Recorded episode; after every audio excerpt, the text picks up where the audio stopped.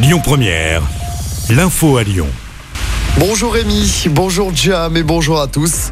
À la une, l'alerte orange la neige et au verglas a été levée à Lyon et dans le Rhône par Météo France. En revanche, les difficultés persistent sur les routes et sur le trafic TCL. Des bus sont encore à l'arrêt. Après les chutes de neige de cette nuit et de ce matin, il est tombé de 1 à 3 cm en centre-ville de Lyon, 5 cm sur les hauteurs. Autre conséquence des températures négatives de ces derniers jours, le plan grand froid a été déclenché dans le Rhône hier soir.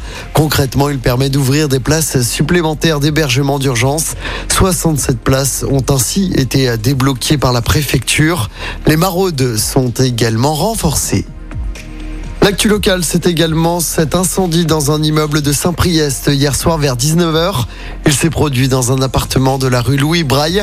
Selon le progrès, une explosion aurait été entendue avant l'incendie. Heureusement, aucun blessé n'est à déplorer. L'appartement a néanmoins subi d'importants dégâts. Les occupants devront être relogés.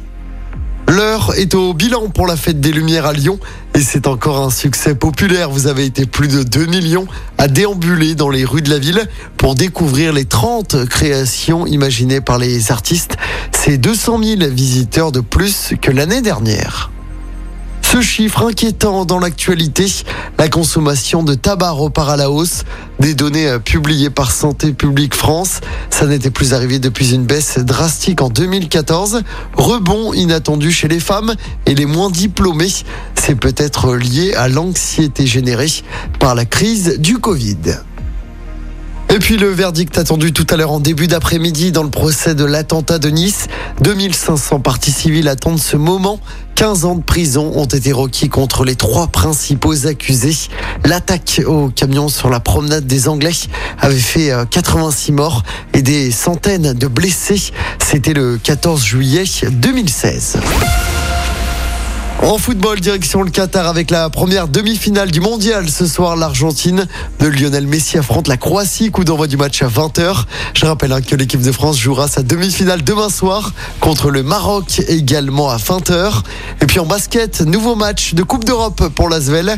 Les Villers-Banais accueillent les Serbes du partisan Belgrade à l'Astrobal en Euroleague. L'Asvel qui va tenter d'enchaîner après sa belle victoire à Barcelone en fin de semaine dernière dans cette compétition. Coup d'envoi du match ce soir à 20h. Écoutez votre radio Lyon Première en direct sur l'application Lyon Première, lyonpremière.fr et bien sûr à Lyon sur 90.2 FM et en DAB+. Lyon Première